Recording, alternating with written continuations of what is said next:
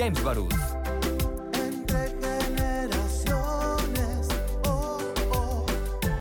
Buenos días, con el gusto de saludarles. Este es tu programa Entre Generaciones, el único con perspectiva generacional a nivel nacional. Mi nombre es Christopher James Barús y voy a hacer una recapitulación rápida como lo hago en cada programa. Este es un debate en donde debaten eh, distintos puntos de vista con una perspectiva de las distintas generaciones. La generación baby boomer, recordemos que son todas y todos aquellos que nacieron desde principios de los años 40 hasta principios de los años 60 la generación X de principios de los 60 a principios de los 80.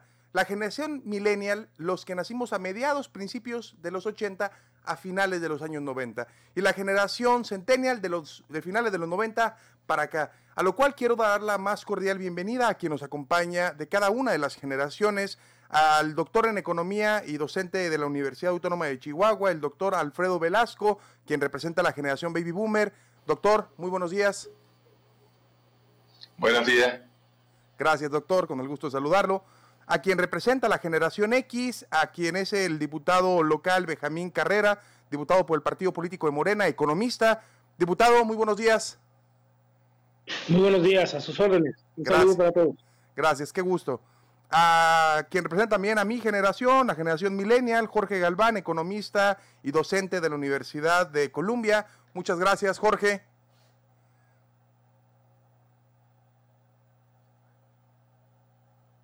Bueno, tenemos problemas técnicos, pero eh, me paso a quien eh, también, miembro de mi generación, generación millennial, economista y maestro en gobierno y políticas públicas, el maestro Octavio García. Buenos días, Octavio. Amigo, colega Christopher. Gracias, con el gusto de saludarte. Y el día de hoy estaremos hablando sobre el tercer informe eh, trimestral que da el gobierno de la República, para lo cual me gustaría que escucháramos el contexto. El pasado domingo 5 de abril, el presidente Andrés Manuel presentó su informe trimestral de gobierno, en el que el país entero esperaba un mensaje tranquilizador sobre todos los aspectos en el que el coronavirus está impactando la vida diaria, salud, seguridad, estabilidad laboral, pero sobre todo economía. No subiremos los precios de los combustibles, y recurso adicional en materia de infraestructura fue la respuesta que obtuvieron los millones de mexicanos. Hablemos de acción gubernamental. Hablemos entre generaciones. Hablemos sobre el informe trimestral que da el presidente de la República, que fue muy controversial en redes sociales, mucha gente esperaba muchas cosas y mucha otra gente dijo, bueno, a ver, pues es un informe que se da de manera trimestral y que levantó expectativas por parte de algunos opilotes que quieren ver caer al presidente como lo hicieron ver con el presidente Madero. Eh, parece que ya tenemos a Jorge Galván, saludo a Jorge Galván, muchas gracias, maestro en Colombia. Gracias. Hola Christopher. Gracias. Muy buenos días. Muy buenos Gracias por días. la invitación. Y aprovechando que te saludo y que ya te recuperamos, me gustaría eh, escuchar tu punto de vista sobre el tercer informe, sobre el informe trimestral del presidente de la República. Claro que sí, Christopher. Mira, yo coincido mucho con el análisis que tú haces en el sentido de que me parece insuficiente. Lo que hizo el presidente nuevamente es elevar las expectativas y eh, pues lo que vimos fue su- insuficiente a la crisis económica que viene. Eh, es una crisis económica de carácter de impacto de la oferta y de la demanda, a diferencia de lo que ocurrió en 2008, 2009, y se requieren estímulos fiscales por un lado, pero también eh, apoyos sociales por el otro. Y lo que vimos no fue una reorientación del gasto público, ni un aumento de la deuda pública, sino especificaciones sobre el presupuesto que ya está aprobado desde diciembre del año pasado. Lo que vamos a ver es un boquete financiero en términos financieros, de que vamos a requerir compensar de alguna forma los 750 mil millones de pesos que vamos a perder en esta crisis, del millón y medio de empleos que van a perder de esta crisis, y que no tenemos los suficientes recursos fiscales para enfrentar esta crisis. El domingo lo que necesitábamos era un anuncio por parte del Estado mexicano de que vamos a hacer frente a esta crisis económica con nuevos recursos fiscales, es decir, con deuda pública. La semana pasada, como tú bien sabes, como tu auditorio sabe, se presentaron, se presentaron los precriterios de política económica para 2021. ¿Qué es esto? Es la política económica del gobierno que presenta la Secretaría de Hacienda a la Cámara de Diputados cada año. Y ahí se estipula que el nivel de la deuda va a aumentar hasta 6 puntos. Es decir, vamos a llegar al 52%. Pero esta deuda pública no es nueva deuda pública, no son recursos nuevos. Es hacer uso de los fideicomisos ya aprobados anteriormente y no son recursos nuevos para enfrentar la crisis. México todavía tiene cierto margen para endeudarse. Y el sector privado, la banca comercial y la banca financiera han hecho distintos análisis de que necesitamos endeudarnos por lo menos otros seis puntos. Y hay margen para ello, porque estos recursos representarían el apoyo para que las personas que hoy se están viendo afectadas sean apoyadas para salir de la crisis. Vamos a perder un millón doscientos mil empleos en el mejor escenario. Y el presidente de la República dice que por arte de magia se van a crecer dos millones de empleos cuando el último reporte del INEGI de febrero determina que tenemos un mínimo histórico después de 2016 en la creación de empleos, es decir, se están destruyendo empleos antes de la crisis. Y no estamos dimensionando que esta crisis nos va a costar 750 mil millones de pesos en México. Es decir, son cuatro puntos en el mejor escenario de decrecimiento, no de crecimiento, como decía el presidente de la República. Bien. Este año el mejor escenario, conforme a lo estipulado por la Secretaría de Hacienda, vamos a disminuir cuatro puntos del PIB. ¿Y esto qué quiere decir? Porque luego la gente no dimensiona. Son 750 mil millones de pesos, Christopher. Es un millón doscientos mil de empleos en el mejor escenario. Ok. Muy bien. Doctor Alfredo Velasco, ¿cuál es su punto de vista sobre lo que planteó el presidente de la generación de dos millones de empleos y que lo comenta Galván hace un momento?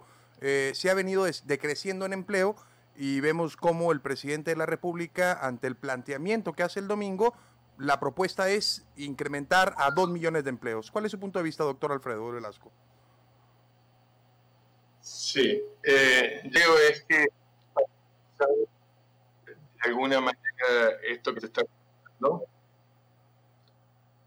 Eh, eh, que distinguir eh, en qué etapa de,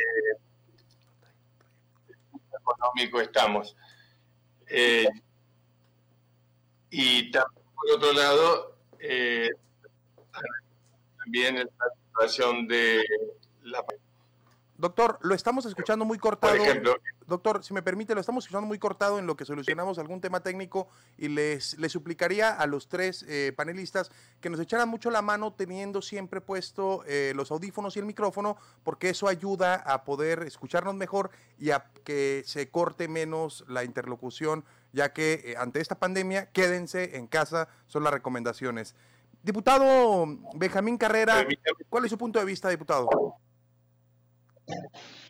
Muy buenos días.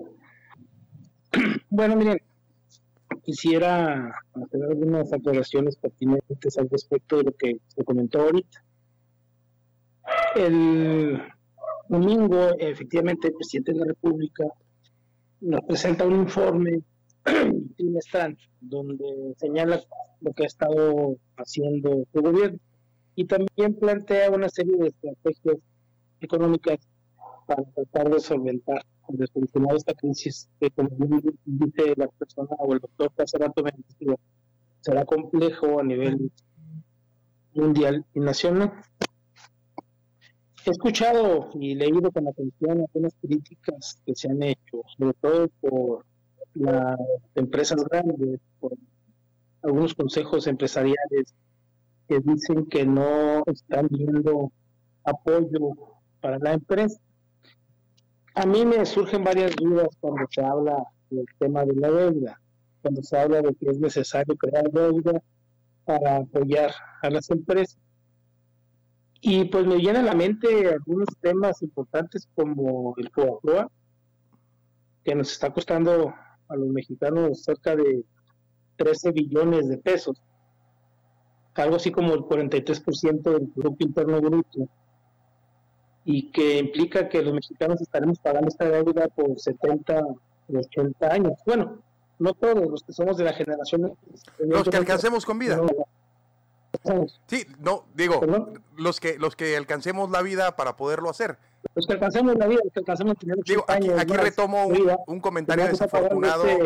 Deuda aquí con la intención de rescatar los bancos. Así es, aquí, aquí retomo, diputado, de manera paréntesis, un comentario desafortunado por el delegado del gobierno de México en Baja California, que el día de ayer dijo eh, que surgirá una nueva familia, las que sobrevivan. Eh, y solo te interrumpí para hacer ese comentario de manera rápida, eh, tú haciendo alusión a lo que mencionabas del FOBAPROA. Sí, bueno, no deja uno de pensar en esos ejemplos que tenemos en la historia de la deuda, de que se nos ha dicho pues de que la solución es crear deuda para salvar a las empresas y con la intención de que creen empleo. Pero yo reviso las cifras y veo que en la población económicamente activa de nuestro país en los últimos años, más del 50% está en el sector informal. Entonces no es cierto que se están creando estos empleos por estas empresas. Al contrario, ¿eh? quiero dar un dato que hoy, hoy,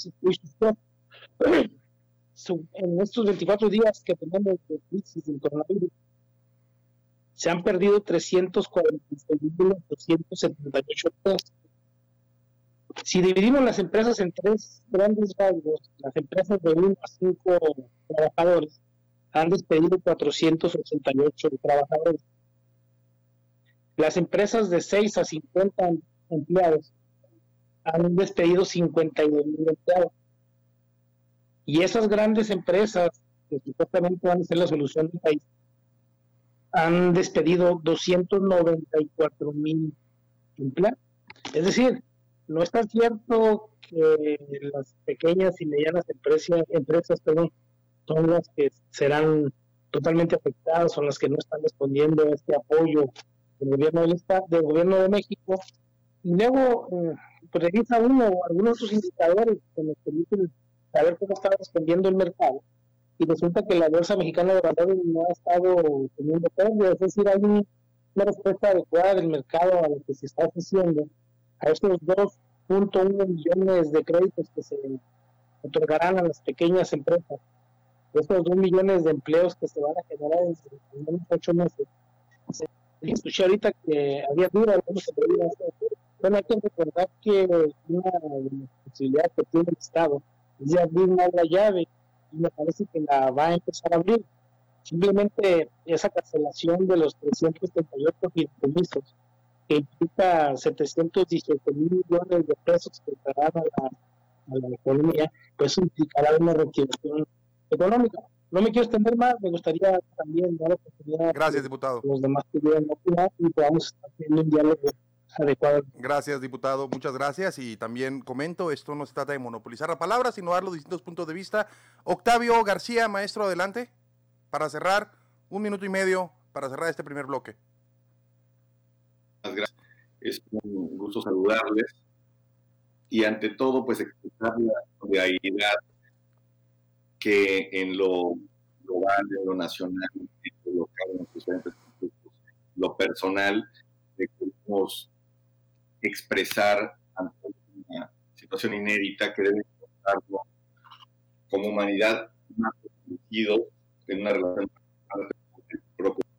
con nuestras sociedades Octavio, te voy a interrumpir y voy a ir a corte para solucionar unos problemas técnicos para poderlo escuchar bien. Y nuevamente a los panelistas que nos escuchan o que que nos acompañan desde casa, les pediría y les solicitaría de la manera más atenta que siempre traigan sus audífonos y su micrófono. Eso nos ayudará a tener un mejor manejo eh, de comunicación y evitará a que se corte eh, la comunicación. Esto es para el doctor Alfredo Velasco, para Jorge Galván, para Octavio García y para el diputado Benjamín Carrera. Pónganse el micro, porfa, pónganse el micrófono y los audífonos para poder escuchar mejor. Y gracias por la paciencia a la gente que nos escucha en 102.5 y que nos ve en redes sociales y en Total Play. Este es su programa Entre Generaciones y vamos a un corte comercial. Entre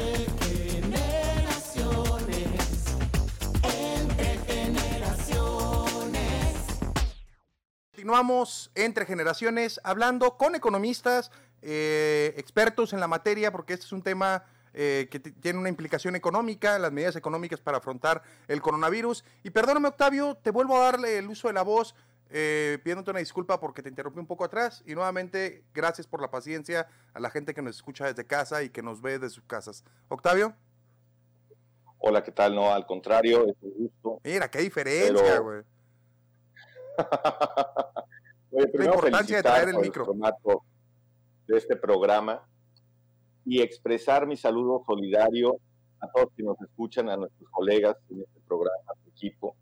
Y pues ante todo una reflexión de que al término de esta pandemia, la humanidad no se encuentre mejor relacionados con el planeta entre nosotros mismos y en lo personal, en lo individual, igual, de una forma distinta de entender la vida, la economía, la política.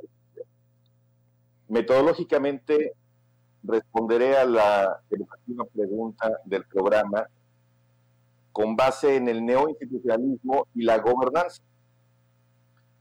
El neoinstitucionalismo, en términos de las reglas del juego, las nuevas reglas del juego que se requieren para el funcionamiento óptimo de la economía, no solo pre-pandemia, sino post-pandemia.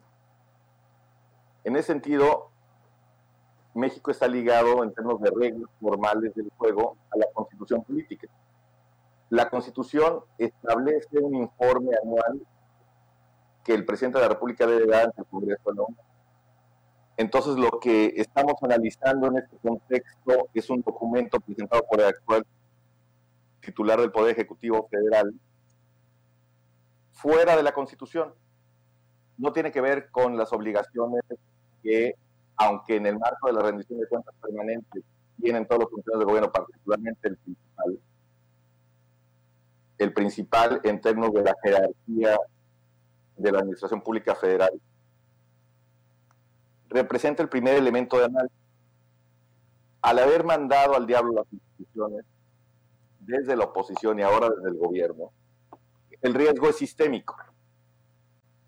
Porque lo primero que se tiene que atender, lo único que tiene que atender como presidente de la República, es el respeto, el respeto irrestricto a la constitución política de los Estados Unidos mexicanos.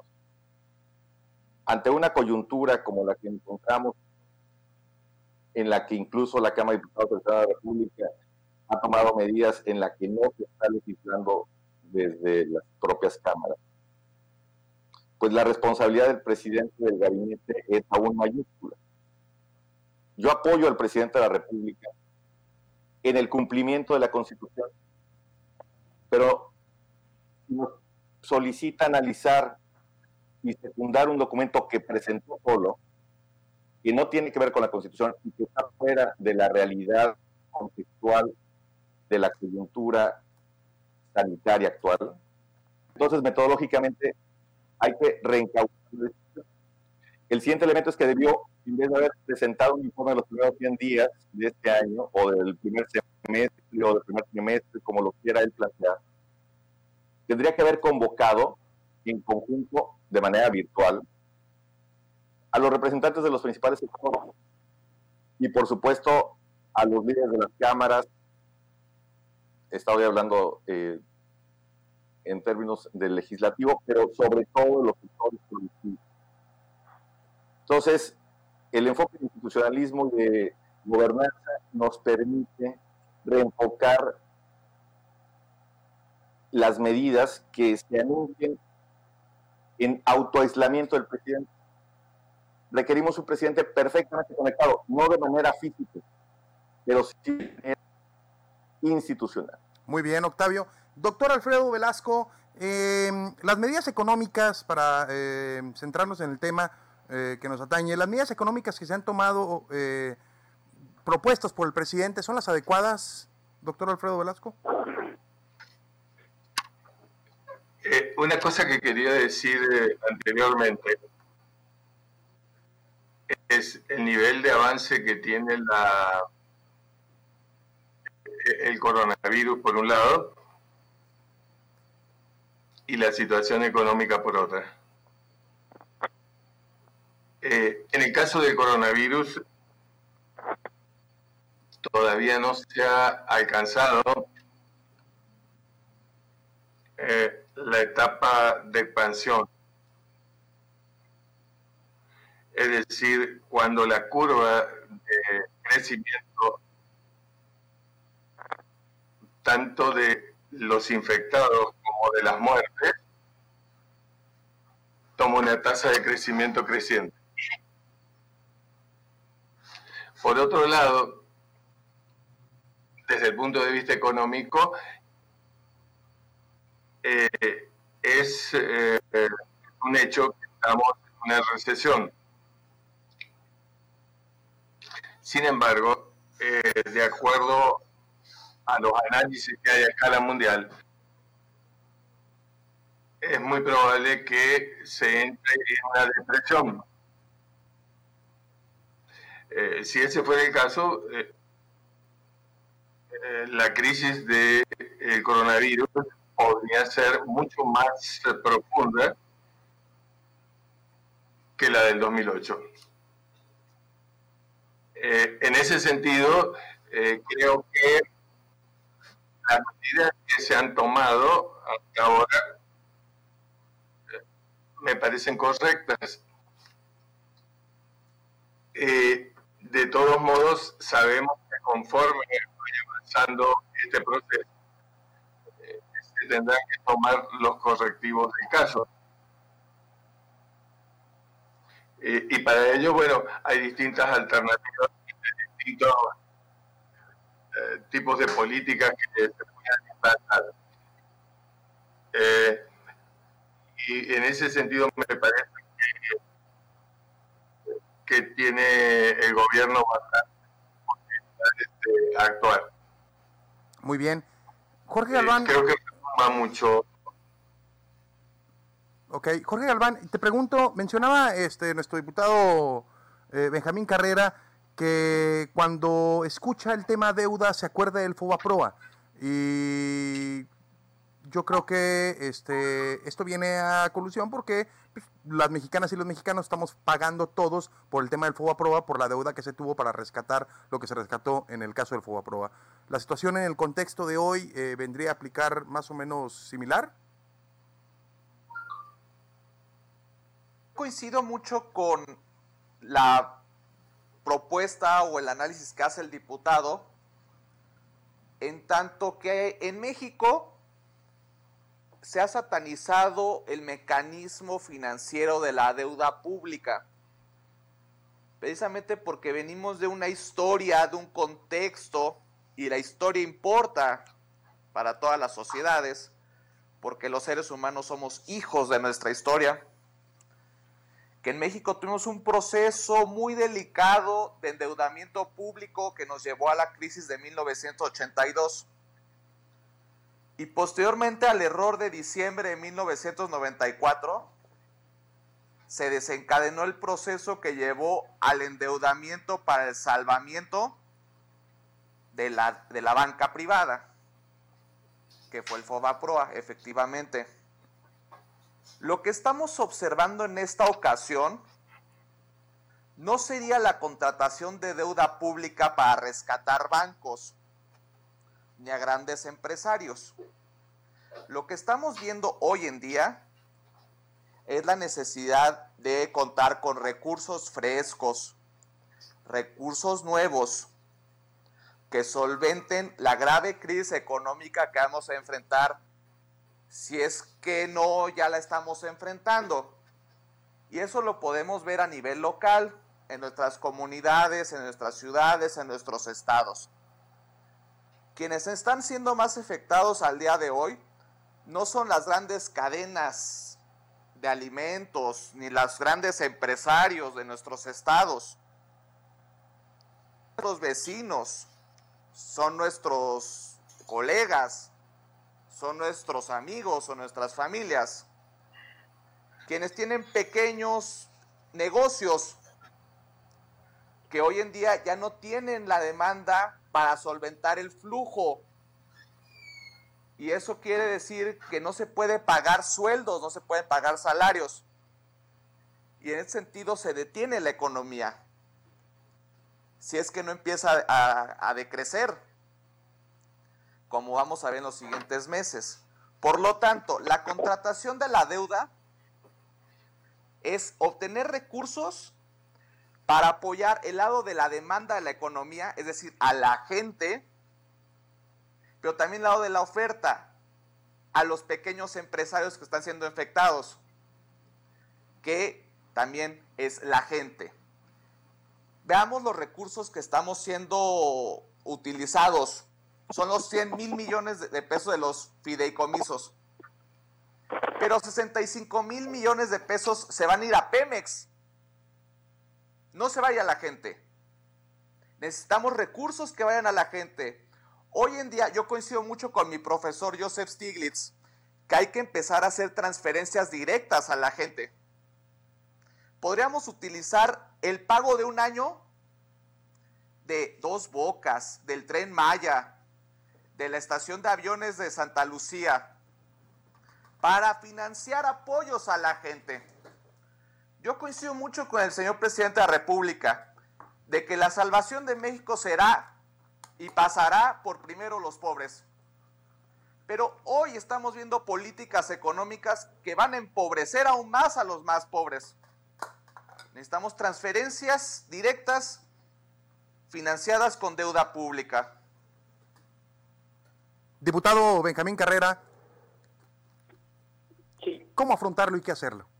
O sea, ¿cómo afrontar el pequeño empresario? ¿Cómo lo va a afrontar el dueño de la taquería, el dueño de la tienda, el dueño de todo esto eh, en, este, eh, en esta avalancha eh, que como bola de nieve va a aumentar y va a aumentar y va a aumentar a final de cuentas?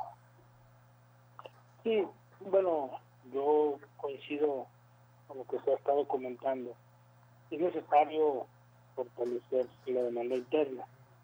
Para eso, evidentemente, ayuda mucho el inyectar recursos. Eh, ya lo mencionaba presidente de la República en su informe, que se está pensando que para diciembre el 100% de las personas en situación de pobreza eh, reciban algu- alguna transferencia monetaria. Se habla de que se va a llegar, eh, o que está llegando a cerca de 22 millones de personas pobres en el país que pudieran tener un ingreso para poderlo utilizar. Pero además, yo creo que se ha dejado de lado, o no se ha visto la importancia que tiene esos 2 millones 100 mil eh, créditos que se van a otorgar a las, a las pequeñas empresas, porque estamos hablando de que en nuestro país, si es que los datos no me fallan, estamos hablando de que tenemos cerca de 4 millones de micros y pequeñas em- empresas. Es decir, se va a llegar al 50% de las empresas con créditos que pudieran eh, reactivar la economía. Miren, por ejemplo, aquí en Juárez, eh, efectivamente ten- tendremos un problema fuerte con el tema de que estén paralizadas algunas maquiladoras. Eh, no todos los las maquiladoras van a pagar el 100% de los sueldos a los trabajadores. Eso es eso es eso es cierto. Y muchas empresas que están en el sector informal se van a ver afectadas, pero al haber esta inyección de recursos, al haber estos créditos a las empresas, al haber estos apoyos a las personas en condiciones de vulnerabilidad, esto podría implicar un crecimiento de la demanda agregada y por lo tanto se activaría de nueva cuenta la, la rueda de la economía. Yo quiero dejar bien claro un tema. Este problema económico que tendremos será eh, largo, no va a ser un mes. Si pensamos que el gobierno de México está pensando en que únicamente tendremos problemas por un mes, pues eh, es un error. Este problema va a durar más tiempo y yo alcanzo a, a entrever entre las palabras del presidente que se están preparando para un escenario de largo plazo. Por lo tanto, no van a apostar todo al primer mes. Y además, dejó ver entre líneas que no está totalmente cerrado a la contratación de más deuda. Dijo, y lo dijo textual, vamos a hacer hasta lo imposible por no contratar más deuda. Pero me parece que si la situación económica, como se ve, durará prácticamente todo este año, pues habría que pensar en otro tipo de medidas. Estas medidas económicas me parece no están escritas en piedra y se pueden ir modificando y ya se está dando, ya se está reuniendo con los empresarios, se reunió ayer, se reunió antier con los empresarios para ir, seguir discutiendo estas medidas. Muy bien, diputado. Octavio García, las medidas y el apoyo que menciona el diputado y que menciona, eh, que cita al presidente del anuncio que se hizo el pasado domingo, ¿son las adecuadas y son las necesarias para apoyar al, al micro y al pequeño empresario durante estos meses? Y como bien lo dice el diputado, el presidente de la República lo que plantea es a largo plazo para tener una pronta recuperación de la problemática que se venga y no una que no nos gane la inmediatez de buscar un apoyo desde ya. Octavio. Ok, eh, en términos de los costos económicos, los efectos directos en los sistemas de salud y efectos indirectos en la sociedad. En esta, la suspensión de la actividad productiva en educación, comercio, turismo, transporte, recursos humanos y, por supuesto, el mayor desempleo. Y los efectos de corto plazo que se observan en todas las de América y el mundo. Por supuesto que es mayor desempleo, menor salario, mayor nivel de pobreza, un ataque a los sistemas de salud, por supuesto, mayores costos y desigualdades de acceso. En el mediano plazo, quiebra de empresas, inversión privada, por supuesto, un menor eh, índice de crecimiento económico y una menor integración de la cadena de valor. Las medidas que México micro y macroeconómicamente debe de enmarcarse en la respuesta que la OCDE tiene. Recuerda que somos parte de ellos, eh, las economías líderes en el, mundo por su tamaño, y eh, la OCDE pues ya acostumbró, por decirlo en términos eufemísticos, medidas. Entonces, destaca seis medidas en el más reciente informe que presentó ante esta contingencia. Primero, renunciar o diferir las contribuciones a la seguridad pública de los trabajadores. Segundo, proporcionar concesiones fiscales a los trabajadores de la salud y otros sectores relacionados con emergencias. Tercero, tiempo para tratar asuntos fiscales. El aplazamiento de pagos de IVA, aduanas e impuestos especiales por artículos importados. Acelerar las devoluciones fiscales y impedir o ajustar los pagos anticipados queridos del ISR. Esto me parece más a lo que presentó coordinador empresarial. Entonces, no es un sobrepaso interno, sino debe y puede y tiene que entender la de esta crisis en el marco internacional para que nos vaya mejor. Muy bien, doctor Alfredo Velasco, esta medida vendrá a ayudar el apoyo directo durante estos meses, pero el presidente realmente está pensando a largo plazo? Yo creo que tiene la oportunidad de hacerlo. Eh, por ejemplo, eh, coincido que se incrementar esto, pero es, debiera ser en la medida de lo posible el endeudamiento interno, no externo. Eh, por otra parte, en la medida que la economía entre en un proceso inflacionario, el de la cantidad de dinero, es decir, de es una y no va a ser inflacionario, lógicamente, estamos en depresión. Es muy importante el momento o el timing para tomar decisiones económicas. Por, por, eso a veces no que sea muy inteligente eh, hacer críticas rápidas sobre lo que está pasando. Porque en realidad eh, eh, estamos en una situación muy cambiante.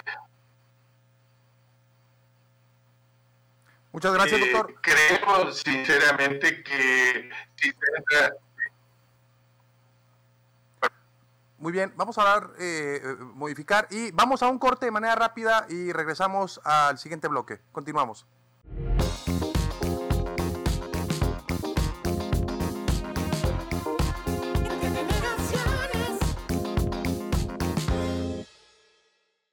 entre generaciones y en este tercer y último bloque yo quisiera hablar eh, con nuestros panelistas y que nos echen la mano los cuatro panelistas a aterrizar lo más que puedan a las personas comunes que el día a día eh, vamos y compramos a un mercado, vamos y compramos a la tienda, vamos y compramos a un, este, a un establecimiento. Eh, ¿Qué va a pasar con los pequeños y medianos empresarios? Es decir, eh, el SAT no aplazó ni ofreció alternativas de la declaración anual. y existe un descontento por parte de los pequeños y medianos empresarios. Que no olvidemos que los pequeños y los medianos empresarios representan el 52% del Producto Interno Bruto. Es decir, no apoyar por una parte, eh, yo creo que el apoyo que se ha venido planteando es hacia un segmento de la población de clase media, baja y, paupérrima, de pobreza paupérrima, que está muy bien hacerlo. Y también vemos cómo el presidente de la República tiene reuniones con los grandes empresarios. Y aquí la gran pregunta es, ¿qué pasa con los de en medio? ¿Qué pasa con el pequeño y con el mediano empresario eh, ante tal descontento, el no tener ingreso para poder pagar su renta, para poder pagarle a su, a su colaborador? eh, y el, el SAT no aplazó ni ofreció ninguna alternativa. Es decir, no todos pueden hacer home office eh, como mucha gente lo plantea. ¿Qué se puede hacer al respecto y cuáles son las consecuencias, Galván? A ver, Christopher, voy a empezar por lo más alto, lo más etéreo y voy a tratar de aterrizarlo a la vida diaria de las personas en México. Difícilmente si le apostamos todo a la austeridad económica, como se hizo en Europa por parte de los gobiernos conservadores después del 2008-2009 para salir de la crisis financiera hipotecaria de 2008, vamos a salir adelante. Me parece que los economistas de Morena se equivocan cuando plantean que la austeridad expansiva nos va a sacar de la crisis en 2020. Aquí lo que necesitamos es implementar políticas de expansión fiscal, es decir, de gasto público. Tenemos que estimular tanto el lado de la oferta como la demanda y echar mano de cualquier herramienta financiera de la cual dispongamos. Llámese fideicomiso, llámese presupuesto o llámese deuda pública. Tenemos que poner al centro de la discusión pública del rescate económico de México a la gente. Y en ese mismo sentido y siguiendo esta misma filosofía, estas mismas ideas en términos de política económica, a lo más común del día a día, también tenemos que estimular el gasto. En el día a día tenemos que apoyar a los pequeños empresarios, tenemos que apoyar a nuestros vecinos que tienen un negocio, tenemos que apoyar a nuestros amigos que tienen un negocio. En ese sentido, el gobierno haría bien y creo que no se equivocaría en perdonar, en condonar el IEPS y el IVA como una medida paliativa y de muy corto plazo durante los siguientes tres meses. Pero en el día a día tenemos también que estimular el gasto. Si nos vamos a quedar en nuestras casas, quienes tenemos la posibilidad de quedarnos en casa, hagamos un gasto eh, personal de lo que también haríamos en este tiempo. Les pongo un ejemplo, si vamos a usar transporte público, gastemos o paguemos el doble o el triple de lo que no vamos a gastar en el siguiente mes. Si hacemos nuestra despensa, hagámoslo en la central de abastos, hagámoslo en el mercado público. Apoyemos desde lo más local también esta idea que estamos exigiendo al gobierno estatal y al gobierno federal, que mayor gasto público nos va a sacar de la crisis. No esta falsa idea de austeridad expansiva, ¿eh?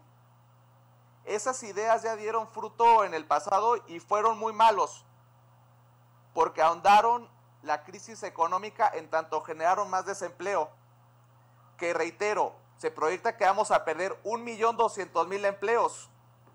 No crear por decreto económico, como dice el presidente, 2 millones de empleos, ¿eh? Pero esos empleos los vamos a recuperar desde abajo. Y con apoyándonos entre nosotros, la gente y desde abajo.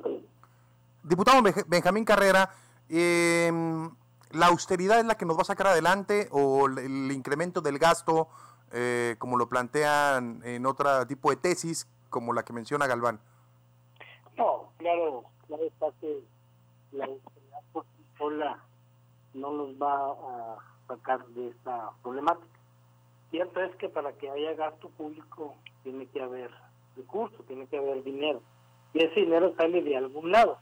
La propuesta que está haciendo la República es que ese recurso salga de la austeridad, que el gobierno no gaste las cantidades que está gastando actualmente en salarios, en otros tipos de gastos y que ese dinero se dirija, se vaya hacia las pequeñas empresas, se vaya hacia los que menos tienen, pero me parece a mí que el querer o pensar que el gobierno tiene una bolsa de dinero infinita y que nada más es cosa de meterle mano al cajón y sacar o echar a andar la famosa maqui- maquinita, eso no va a solucionar la problemática.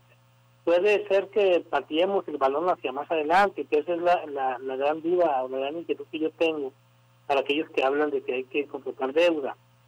Que debemos pensar en solucionar la problemática ahorita en este momento, pero dejarles la bronca a los que vienen atrás. A mí me parece que pensar únicamente en el tema de la deuda implica algo así como secuestrar los impuestos de las generaciones, los millennials y de los, los demás eh, actores generacionales y me parece que no es la no es la solución. Se habla de que no se van a crear dos millones de empleos por decreto. Claro que no, jamás jamás se dijo eso por el presidente de la República. Entonces yo pregunto, diputado, ¿cómo, cómo se, se plantea crear dos millones de empleos cuando ha venido un decrecimiento de generación de empleos en los últimos meses? ¿Cómo, Bueno, cómo la- viene la reactivación La económica? estrategia que se está planteando por parte del gobierno de México es, ya lo decía hace rato, crear esos, esos, esos dos millones de, de créditos, pero también está por anunciarse, parece que el día de hoy o mañana se va a anunciar un programa eh, donde se van a invertir o se van, se van a, a- soltar por parte del gobierno una serie de contratos por 339 mil millones de pesos para la parte energética, para el sector energético. Eso ev- evidentemente va a generar una cantidad importante de empleos a lo largo y ancho del país. Además hay que recordar que se está generando una serie de programas por parte del gobierno de México que están generando empleo para muchas comunidades. Es importante entender un, tema básico que me parece que no se ha estado o que no se pone sobre el tapete de la discusión. El país ya no está aislado, el país depende de una serie de condiciones económicas externas que necesariamente modificarán el desempeño económico del país. Eso no se toma en cuenta, a menos que se quiera pensar que lo correcto es cerrar las fronteras, porque eh, me parece que eso no podría ser la solución, sino que hay que pensar en una estrategia más global y es, me parece a mí, puedo estar equivocado, de luego, lo que está apostando el gobierno de México, pensando en tener ciertas medidas en el mediano y largo plazo, no pensar en solucionar este mes, porque si no tendríamos una problemática un poco más adelante que podría ser una crisis más profunda que lo que se está observando. Muy bien. Octavio, eh, las consecuencias de los empresarios, eh, ¿qué tan bien librados podemos salir con las medidas implementadas por el gobierno federal? El ciudadano común, el ciudadano común de todos los días. Bueno, eh, hay que hacer hincapié en el registro del impuesto a la nómina y también el ciudadano contextualmente en el república, pues también bastante energía que se han armado en los estados, de México. Eh, a un análisis publicado hace unos días en el Economista, los paquetes económicos a nivel estatal son los de Aguascalientes y Querétaro. Y eh, otra beta que tienen los medios es negociar con el gobierno federal el diferimiento de- del pago del eh, gobierno federal y con la banca comercial el diferimiento del pago de la deuda. Ahora, eh, coincido con el amigo colega Galván, que es la holgura, mental como financiera, la que en este momento debe ser el método. La palabra austeridad políticamente apegado, tiene un razonamiento de cabalidad fuerte, pero este momento es de ciencia por parte de la salud y de ciencia por parte de la economía, no de ideología por parte de la parte. Entonces, cuando tienes austeridad en el manejo de programas públicos destinados, a, por ejemplo, los que se cancelaron de guarderías infantiles, está perfecto, no sé, contrarias a los objetivos que querías. En el día a día, el ciudadano podemos ser observatorios de desarrollo micro para que en efecto Colombia por Colombia va a retornar la elección Sí, tú, eh. manzana de. Sí. Doctor Alfredo Velasco, ¿qué tan bien librados vamos a salir después de esto? O ahora yo me pregunto en las últimas semanas, ¿habrá un después de esto? ¿O esto es realmente si es un antes y un después? Y las medidas económicas que se están planteando por parte del gobierno federal son las adecuadas y están a la altura, así como los anuncios que se han venido haciendo en otras partes del mundo. Eh, bueno, creo que lo- sí, los anuncios que se han hecho en otras partes del mundo tienen mucho que ver con el tipo de país. Eh, creo que, por ejemplo, nosotros no podemos compararnos con Estados Unidos en ese sentido. Eh, por ejemplo, en Estados Unidos sí ha habido un crecimiento de la oferta monetaria en forma importante, que es un poco lo que digo que si entramos en un proceso deflacionario, esto no sería un problema económico para financiar eh, parte del gasto. Eh, creo también que algunas de las cuestiones que se han comentado son correctas. Eh, por ejemplo, la inversión en el sector energético, eh, si entramos en un proceso depresivo de la economía, es fundamental. Eh, generalmente, eh, cuando entramos en una situación de ese tipo, las ventas de las empresas caen, los ingresos caen y lógicamente aumenta el endeudamiento de las empresas, hay quiebras y, y bueno, se produce todo un efecto en cadena bastante grave en donde la variable dinámica del sistema eh, comienza a ser el gasto público. Y creo que eh, medidas como de ese tipo pueden paliar en parte eh, el proceso. Sin embargo, eh, va a haber que seguirlo de cerca a todo esto eh, para seguir metiendo paliativos. Yo creo que el gobierno tiene alternativas y me imagino que actuará en consecuencia conforme se, se vayan presentando estas situaciones. También a nivel mundial hay, hay, alternativas. Por ejemplo, como usted mencionó, eh, eh, el, el maestro Stiglitz, eh, una de las cosas que plantea es que el Fondo Monetario Internacional puede emitir di- dinero a través de los DEX. Es decir, que no solo la alternativa de crear dinero es importante a nivel país, sino a nivel mundial. Es una alternativa que el Fondo Monetario tiene. Parece que algunas características de la forma en que se empieza a encarar algunas situaciones eh, con determinados países cambiaría un poco la postura tan neoliberal que tenía en su momento el fondo y empezaría a actuar en consecuencia sobre todo con los países más endeudados, ¿no? Pero eh, me parece que en principio eh, se está planteando bien la coyuntura. Eh, ¿qué, qué opinión tienes, Galván, ante la exigencia que se ha venido dando por distintos segmentos de la población de cancelar las obras mencionadas por algunos faraónicas y ese recurso, eh, o no cancelar, sino posponer para con ese recurso poderlo usar como paliativo en estos meses y apoyo directo a la ciudadanía en estos meses? Sí, yo, yo nada más quiero reiterar que para salir de la crisis vamos a tener que echar mano de todos los eh, recursos que tengamos disponibles. Si es deuda pública, si es cancelación de proyectos, si es presupuesto, si es fideicomiso, adelante. Primero hay que poner la vida de las personas, hay que salvar las más vidas posibles durante la crisis sanitaria y al mismo tiempo no comprometer nuestra economía. Si seguimos la idea de defender la vida, defender a las personas antes que a los bancos, tendríamos también que aplicarlo a los recursos que se podrán ahorrar de posponer el pago de un año por lo menos de los eh, proyectos faraónicos del señor presidente de la República. Esto sería a todas luces insuficiente de cualquier forma, porque los 60 mil millones de pesos que se pudieran obtener de posponer el pago anual no dan para solventar la crisis. Razón por la cual tenemos que orientar también, además de cancelar el pago, de obtener deuda pública.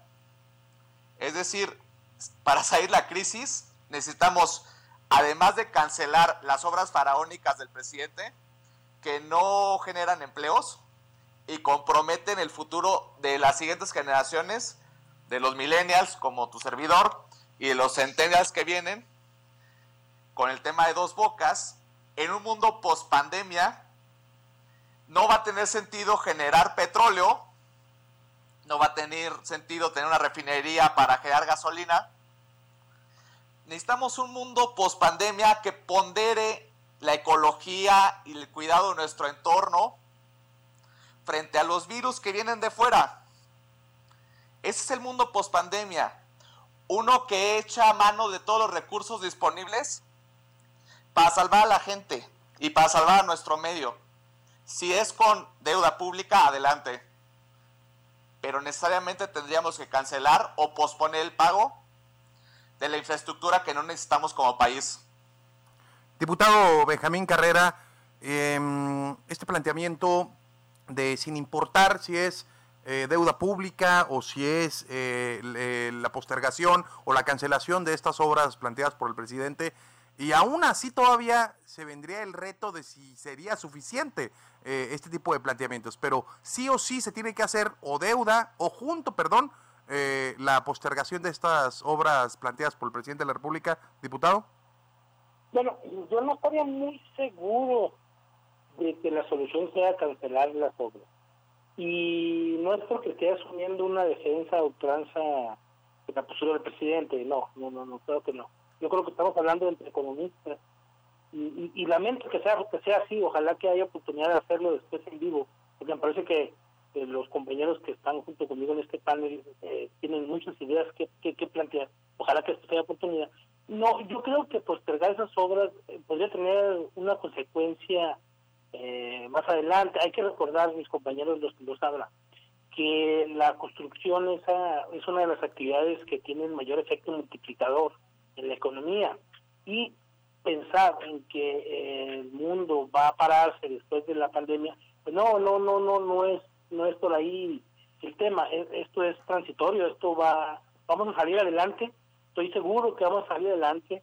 Yo recuerdo muy bien lo que decía un filósofo francés, Voltaire, se, se- se- era, era conocido, donde él hablaba de que si no existía un Dios, pues habría que inventarlo. Y a mí me parece que si no hay esperanza ahorita, si no existe la esperanza, pues habría que inventarla, habría que pensar que esto va a solucionarse, que vamos a salir.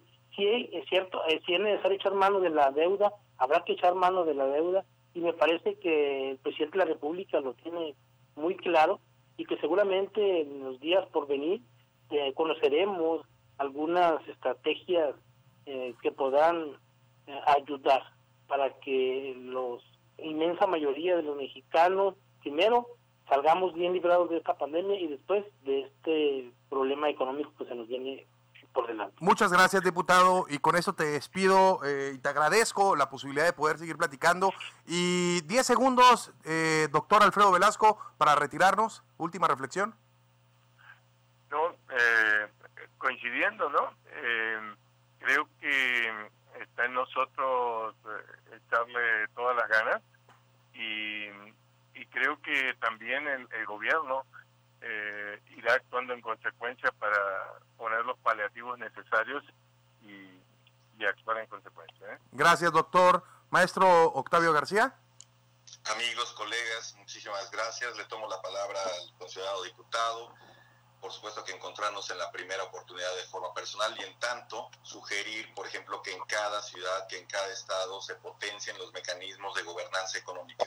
Llámale consejo, consultivo, la figura que tú quieras, pero que este reflexionar y actuar sobre todo a nivel microeconómico de las familias del día a día se vea fortalecido por no solo especialistas, sino sobre todo todos los actores involucrados en el desarrollo de la economía, siempre en pro de la libertad y el desarrollo, en efecto, como dice el colega Galván, de la sustentabilidad. Gracias, Y Octavio. también, pues, conscientes que estamos en este gobierno de la República que le tocó una etapa no pensada. Gracias, Octavio. Y así rápido, eh, Jorge Galván, para despedirnos.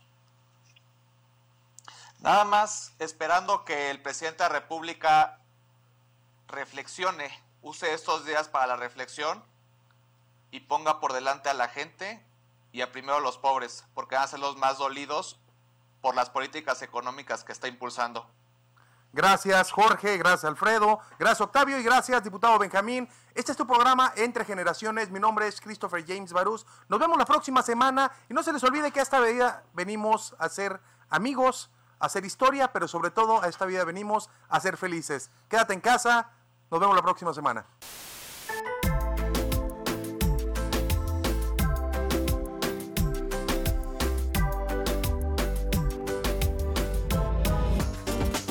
Escúchanos de lunes a miércoles de 9 a 10 de la mañana.